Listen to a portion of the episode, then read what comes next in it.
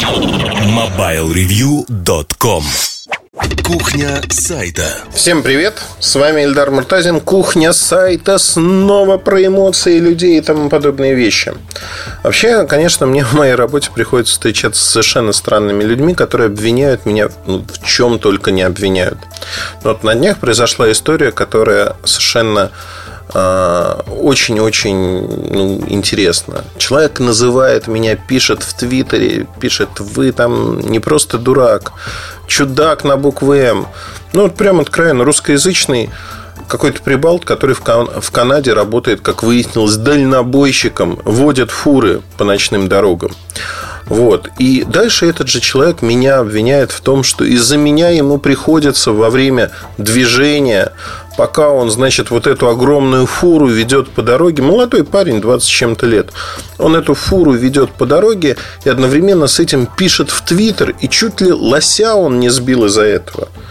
Ну вот нормальные ли люди вообще, которые на работе, когда ему нужно вести машину, вместо того, чтобы вести эту машину, создают опасные ситуации и обвиняют в этом других.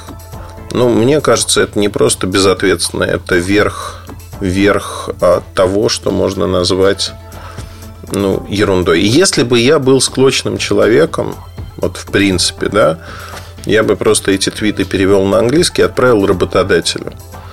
А, тем более, что найти его в информационный век а, очень просто и легко. Ну, потому что человек создает реально проблему, и он может попасть в аварию. А, бог с ним, с лосем, с машиной, с его жизнью. Он может просто влететь в какую-нибудь легковушку, которую не увидит. Просто в силу того, что он сидит в Твиттере, переживает, пишет всякие гадости и прочее, прочее. Ну, вот психика, наверное, ну, вообще даже не психика, а соображения о прекрасном, они как-то перевернуты. Ну, вот я поругался на человека, и теперь могу с чистой душой рассказывать дальше. А, вообще, я, как вы знаете, и мы, у нас позиция такая, Mobile Review вне политики, мы не обсуждаем политику на наших страницах и не касаемся ничего такого, просто в силу того, что у всех абсолютно разные представление о прекрасном, но есть такая особенность, когда у людей есть слова-маркеры, на которые они реагируют. Там год назад слово «Украина» было таким маркером. Я имел неосторожность написать в бирюльках про то, что на Украине вот только-только разворачиваются сети 3G, про 4G мы ничего не говорим. Причем это было в контексте. Это не, не была заметка, не был раздел бирюлик про Украину как таковую. Там просто, среди прочего, говорилось про операторов, приводился пример. Честно признаюсь, когда писал, я даже не рассчитывал, что вот эта тема... Я понимал, что в общеполитических изданиях, э, с э, таких обсуждательных, дискуссионных, эта тема больная.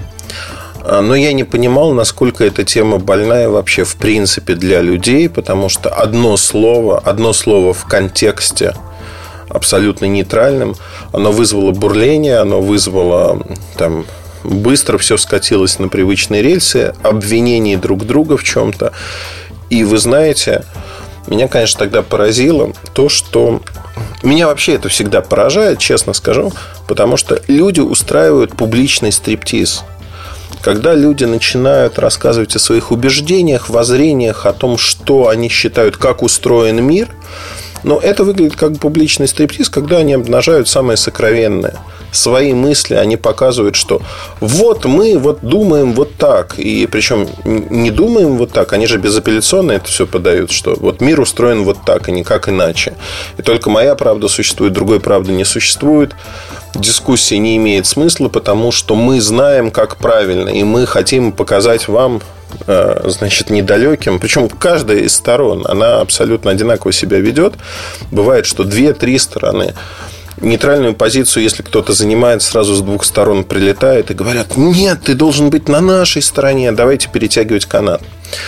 И вот на днях буквально случилась такая же точная история. У меня вышли бирюльки, в которых э, я рассказывал про не очень умного человека, который пришел в храм, храм на крови в Екатеринбурге и стал ловить там покемонов. Но как не умного? Умного, наверное. Он затаился, потому что он просто молча ходил по храму, ничего не комментировал, смотрел в телефон, ловил покемонов. Записывал это на видео. И дальше пришел домой, у него видеоблог на YouTube, озвучил свою заметку и назвал там, в общем, и Бога, Богоматерь нехорошими хулительными словами. Обозвал их. И вообще обозвал. Причем он осознанно это делал, осознанно делал с точки зрения того, что э, решил проверить, а можно ли, и говорил об этом, можно ли ловить покемонов в храме, что это оскорбление чувств верующих, что есть подобная статья в Уголовном кодексе. И вот он решил проверить, работает ли эта статья вообще в принципе. Вот пошел и сделал. И дальше вот с матерком все это записал. Я посмотрел этот ролик. Ролик не очень умного человека. Человека, который хочет примерить на себя венец мученика. Причем мученика перед своей аудиторией. И когда его задержали на два месяца, избрали меру пресечения э, содержания под стражей, ну, в общем-то, либеральная общественность стала возмущаться. Как же так? У него в другом городе живет мать Иждивенко. Он, как это правильно сказать, он единственный ребенок, который может ее содержать, а его, значит, под стражу.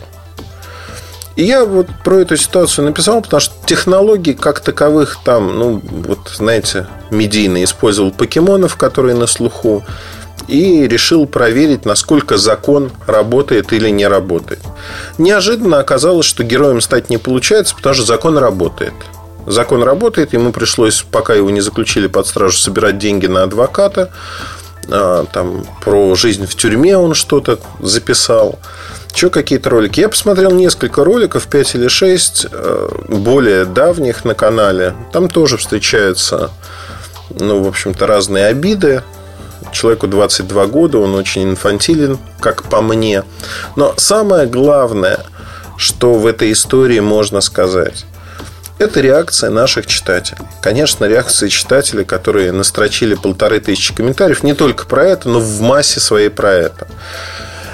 Вы знаете, это вот шаблон, это какой-то стереотип сработал, как в том случае с Украиной, схлопнулось, звезды сошлись, если хотите. Вот раз и все. И понеслась душа по кочкам. Причем мне кто-то в э, почту писал, некоторые люди говорят, не лезьте в политику, это не ваше, вообще не нужно. Я еще раз хочу сказать, там нет политики вообще. Там есть обсуждение вполне конкретной ситуации, которая к политике не имеет отношения. Вообще, мое личное мнение, хотите вы его услышать или не хотите, но я его изложу. Мое личное мнение заключается в том, что современный человек, который отрицает знаете, что политика влияет на нашу жизнь и вообще называет политикой практически все, что касается на нашей жизни, того, как мы живем, какой мы выбор каждый день делаем. Не обязательно политический. Выбор просто в жизни. Пройти мимо, поднять бумажку или бросить ее в урну. Увидеть несправедливость, когда жировку вам прислали, а, там посчитали электроэнергию. Или пойти добиваться своего и оспорить это. Да, можно положить жизнь на борьбу, безусловно. Ну, надо просто... У нас, знаете, болевой порог очень сильно завышен. У нас многие люди просто закрывают глаза, платят и говорят, ну, что я буду с ними разбираться?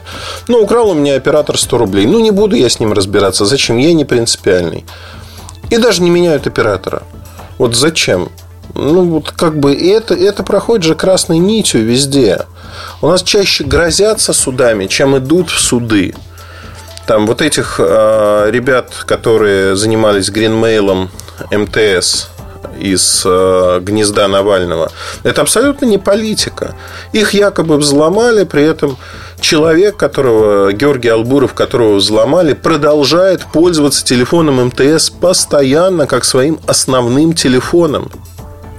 Знаете, ну, мне кажется, это тут все понятно эта история, ну, да, ее можно про политику сказать, но это не про политику.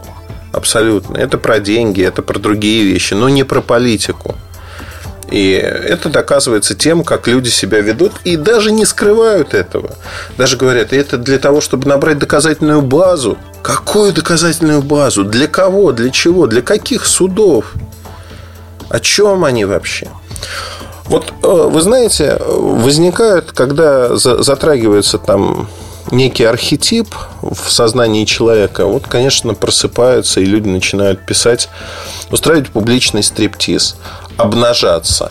И вот в этот момент я хватаюсь за голову, потому что лезут какие-то конструкции, которые совершенно слеплены из пропаганды, антипропаганды. Они вообще показывают, что ну, возникают сомнения, что человек в свободной среде, в жизни обычной, способен с таким понятийным аппаратом выжить. Но это сродни тому, что дети будут вдруг да, говорить, что нет, вы знаете, надо намочить пальцы и засунуть их в розетку, потому что там будет приятно щекотать какое-то время. И может быть даже вас не ударит током, потому что вот смотрите, я так делал и меня током не ударило. Давайте попробуем все вместе.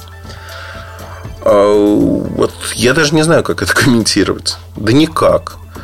И, конечно же, мы пытаемся всеми силами избегать подобных тем, потому что, с одной стороны, да, их комментируют, да, их обсуждают, но эта грызня вот эта нервная, она никому не нужна. Не нужна, и ну, как-то неудобно смотреть, как люди обнажаются. Как люди обнажаются, сами того не замечая, начинают рассказывать какие-то вещи активно, агрессивно. И мне это, конечно, не очень нравится, потому что ну, это некрасиво. Некрасиво со всех точек зрения. Поэтому я считаю, что, знаете как, ну, надо, наверное, смотреть в будущее более оптимистично. Тем более, что будущее зависит от нас. Это слоган одного из операторов. Слоган хороший. Это не product placement. Это вот фраза, которая действительно описывает то, что вы можете сделать. Будущее зависит от вас. Если вы хотите повесить на себя гири и объяснение, почему оно от вас не зависит, это ваше право, вы можете это сделать. И тогда действительно от вас ничего не зависит. Знаете, такой самоотвод. Я ничего не могу сделать, потому что и дальше идет объяснение огромное. Человек тратит огромное количество времени на эти объяснения. Это не конструктивно.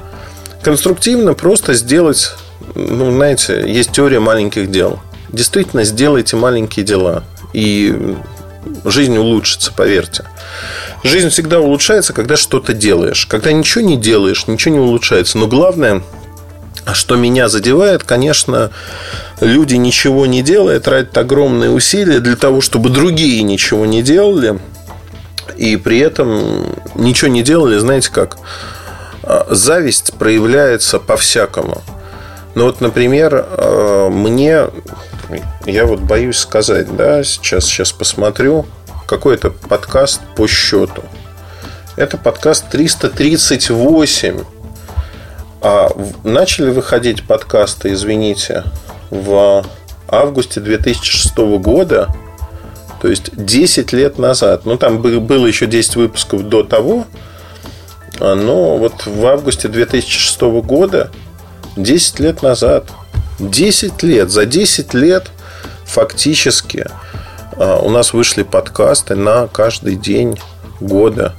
Вот, ну, это, это дата, да, круглая дата. Если говорить о том, что происходило бы с подкастами, подкасты одни из самых популярных в России по IT-тематике. Ну, по IT-тематике они самые популярные. Популярнее, а, ну, пожалуй, только радио Ти, наверное, более популярен. Но вот на данный момент наши подкасты слушает порядка там 100-120 тысяч человек. То есть э, это не один выпуск, это вот размазано по всем выпускам этим, три сотни выпусков. Но вот это месячная аудитория подкастов. Уникальная аудитория, это не одни и те же люди, а уникальная аудитория. Это очень много.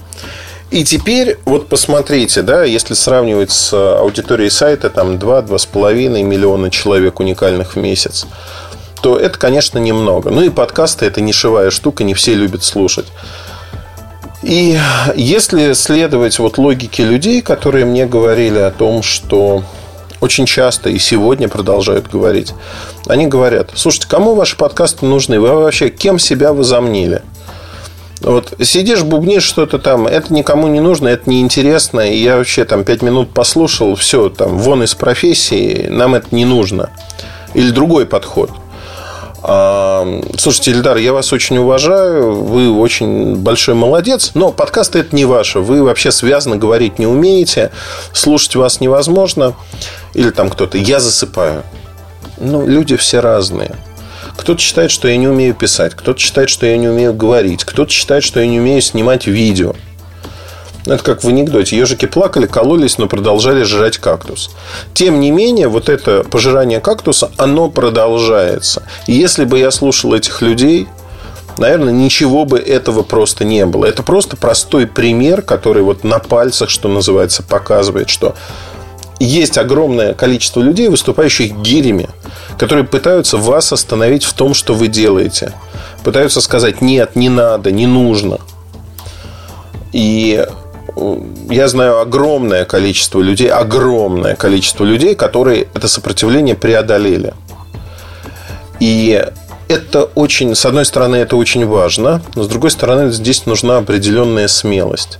Смелость для того, чтобы шагнуть и сказать толпе «нет». Я считаю иначе. Я считаю, что я могу это сделать и делать это. И вот здесь, если мы говорим про вот слова раздражители, архетипы, которые раздражают, вот здесь очень важно понимать и осознавать, а что делаете вы. Конкретно вы. И если вы не можете там созидать, например, так тоже бывает. Почему нет? Ну, постарайтесь хотя бы, постарайтесь не тормозить других вот своими словами, своей писаниной, не делать так, чтобы другие э, сомневались в том, что они делают. Хотя, с другой стороны, это ваше право, да. А вдруг вы считаете, что вы пытаетесь так мир избавить от кого-то и остановить человека.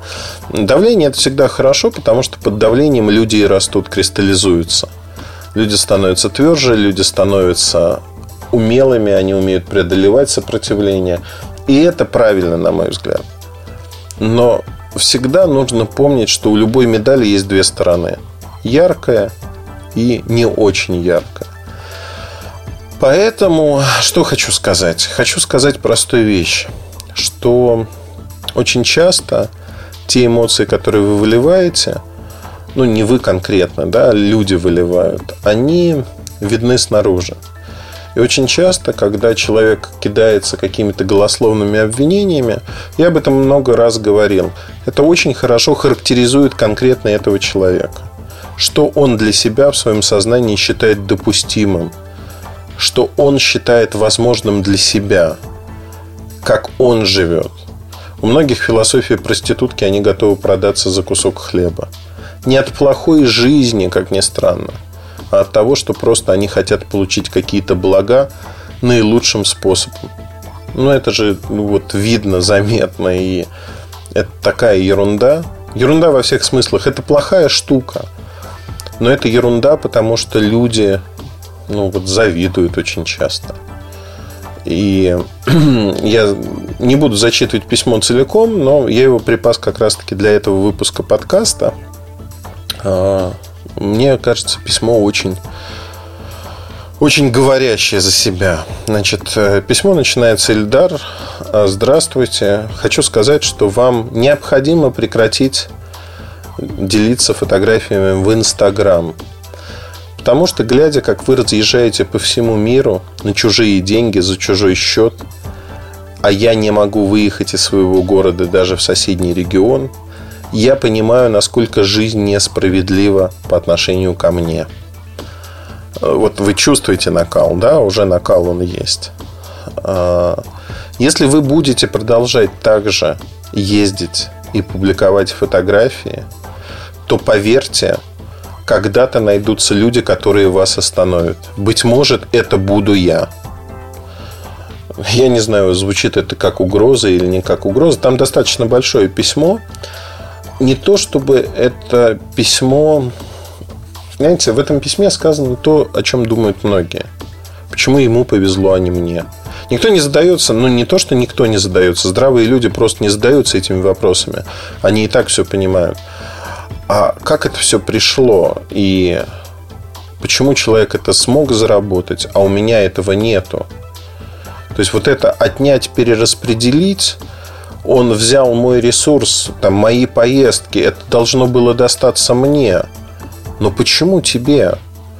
Почему вот этот Николай из Тулы считает, что именно он чего-то добился, чтобы на свои деньги, к слову сказать, куда-то ездить, что-то делать, быть специалистом в своей области, к которому обращаются, к которому прислушиваются, который влияет в какой-то мере на эту отрасль. Почему он считает, что он этого добился? Я никогда не знал этого Николая и вряд ли узнаю.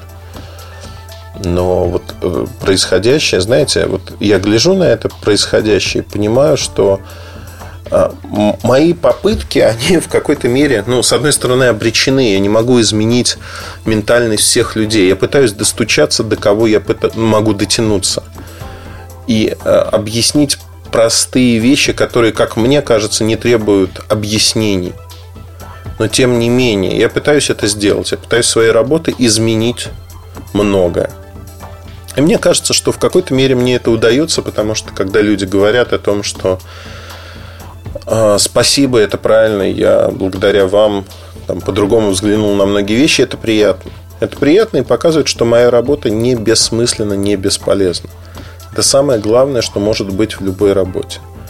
То, что она не бессмысленна, то, что она помогает людям.